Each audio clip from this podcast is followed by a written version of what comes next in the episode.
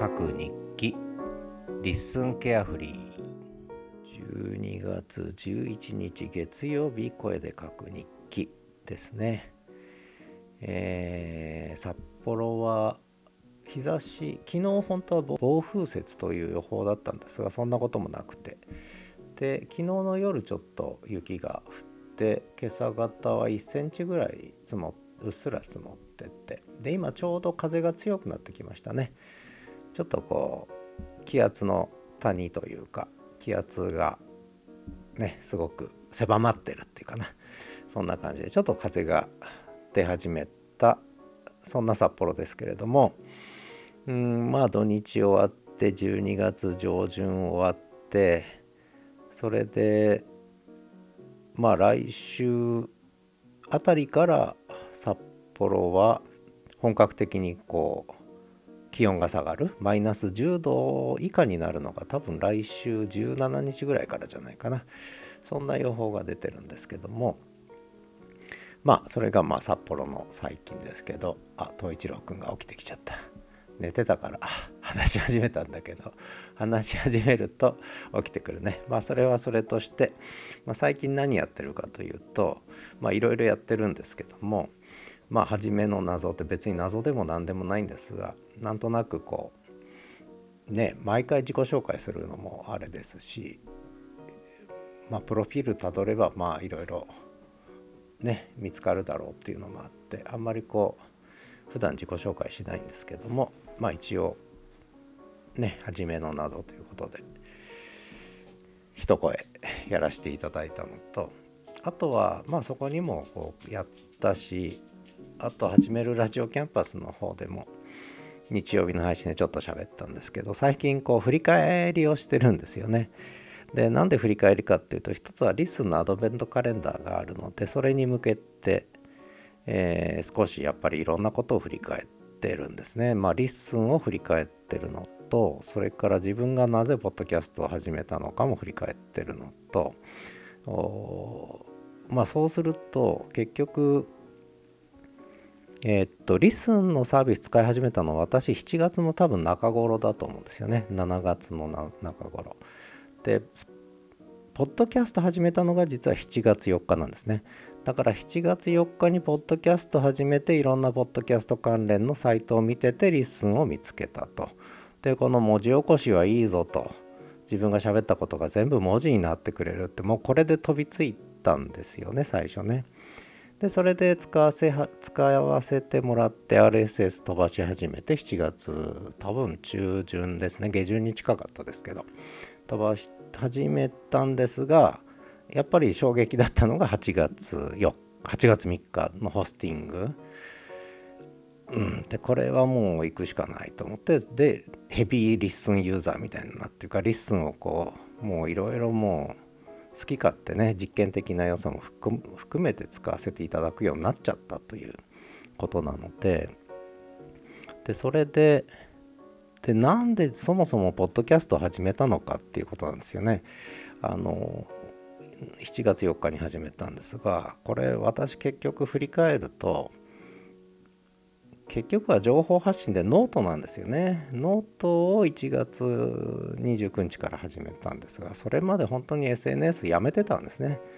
まるっと2年ぐらい。やめてたのを再開して、そのメインをノートにするという。で、だから私の一番の結局、な何を何をやってるかっていうとポッドキャストも含めてなんだけど情報発信なんですよね記事を書くというでノートに記事を書くというで自分の頭の中にあるものをとにかく吐き出すというのがやっぱり一番のメインの動機なんですねモチベーションでもあり。でノートにもうとにかく毎日一つぐらい吐き出してたわけですよね、えー、せっせせっせと。でそれの舞台が完全にこうポッドキャストに移ったと。でさらに LISTEN に移ったということででキーボード入力やめてえー、音声入力に切り替わったっていうのがもう要するにこの間の出来事なんですよね。だから私は結局ノート記事ですね、えー、記事の配信っていうのがやっぱり一番の動機なんですね。でそれがたまたまあのキーボードでノートにちまちま書いてたのを音声入力が便利だと文字起こしが便利だっていうことでもう音声入力に切り替わっただけの話と。で音声入力に切り替わると何が起きるかっていうと、えー、ボリュームが増えると。つまりキーボードで打つよりもたくさん発信できるというね。だからもう増えてるわけですよね。結局ね。まあ振り返ってみるとそんだけの話だなと。いう そんだけの話って変な話ですけどやっぱ動機づけはそこにあんだなと。だからポッドキャストがやりたかったわけじゃなくて、えー、情報発信がやりたかったと。文字によるね。文字による情報発信がやりたかったんだなと。でその時にまあ音声入力が文字起こしてくれるようになったから音声配信も含めて音声入力による文字配信を始めたと。結局ねそういうことだというふうにえー、思い始めましたね。これノート始めて11ヶ月がもうすぐ経とうとしてるんですけど結局この1年やってきたことはそういうことなんだなというのが改めて自分なりに何て言うかなストーンとこう来たというかまあそれに近い話はちょっとこれまでもあちこちでしたんだけど改めてちょっといろいろね LISTEN のアドベントで何喋ろうかななんて思いながらいろいろ振り返っていくとだいぶ見えてきましたねだからうんそうポッドキャストをやりたかったわけでもないという、うん、まあそういうことだなと。で結局視覚情報優位でやっぱ動いてるんですね私はね。うん、そのことをなんかすごく再認識しました。で再認識するにあたってはそのちょうど私がポッドキャストを始める直前、まあ、ポッドキャストを始めるきっかけになった、えー、ポトフさんですね、えー、19年のポッドキャスト歴のポトフさんとの対談がやっぱり一個大きかったですね。これ見直す機会でそこからポッドキャスト始めて。ただその時はまだここまではっきり分かってなかったですね。でさらに、えー、第2弾で7月27日にもポトフさんとお話しさせていただいてるんですけどこれスタンド FM だけで今公開してるんですけどそれも今聞き直してって、うん、まあ改めて今言った ことだったんだなっていうのがよく分かってきたんね。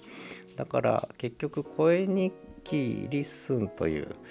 界隈があってでそこにもこうねまあちょっとだけこう関わらせていただいてるんですけどもうん、おそらく私の場合にはそれがやりたかったということでも必ずしもないなと、うん、やっぱりちょっとこうまとまった、えー、情報発信でしかもそれがまあどこまで意味あるか分かんないけれどもやっぱり遺言としてって言ったら変ですけどね。あのやっぱ残しておきたいし読む人には読んでほしいという動機づけが強いですね。だから100%の人に伝わることをやりたいんじゃなくて本当に伝わる人に伝わればいいと思ってやってるっていうのはそこら辺にやっぱ根っこがあるんだなと、うん、いう気がしましたね。でまあ多分これが1年後2年後3年後4年後になるとああの時こういうことを言ってたのかとかこういうことを書いてたのかって多分後から分かる人も出てくると思うんですよね。え、リアルタイムで理解する人って意外と少ないっていうのがまあ私人生生きてきてねずっと思ってるんでこれは。まあしょうがないのかなと。1年2年経ってあ結局こういうことだったねと。まあその振り返りする人しない人いるんですけどね。まあそんなまあだらだらとグダグダとうん 少し12月23日のこうリスンアドベントで何喋ろうかななんていうことをまあぼちぼち考え始めてる中で自分の、えー、SNS との関わりそれからノートとの関わりでインターネット上の情報発信の私の一番の動機でその延長線上というかその流れの中でポッドキャストの音声入力。だからポッドキャストっていうのは音声入力なんですね、えー、キーボード入力から音声入力に切り替わったという情報発信の仕方がね。そういうことなんだなっていうのがすごく自分で納得いったからこうちょっと日記でダラダラ喋ってるんですがなんかずっと同じこと言ってんじゃねえかと思う人もいるかもしれませんけれどもこれ微妙に違うんですね。微妙に違うんです。この割り切り方が微妙に違うと。でそんなこともあってやっぱりハテナブログというブログで文字で配信するっていうことにもうやもう一つ加わったということですね。あとこうもう一つ聞いてて思ったのがやっぱり自分が発信してるのをこう一覧できる全部をトータルに伝えれるような場所をどうやって作ろうかなって言ってとりあえず LISTEN かななんて話をポトフさんともしてたんですが私にとってはそそれはもう完全に YouTube ですね、えー、音声配信の、えー、配信のプラットフォームね、えー、ホスティングじゃなくて配信のプラットフォームとしてやっぱり一番整理しやすい自分の配信してる内容をトータルにね整理しやすいのは今んとこやっぱ YouTube になってきたなっていうこともねちょっと思い始めてる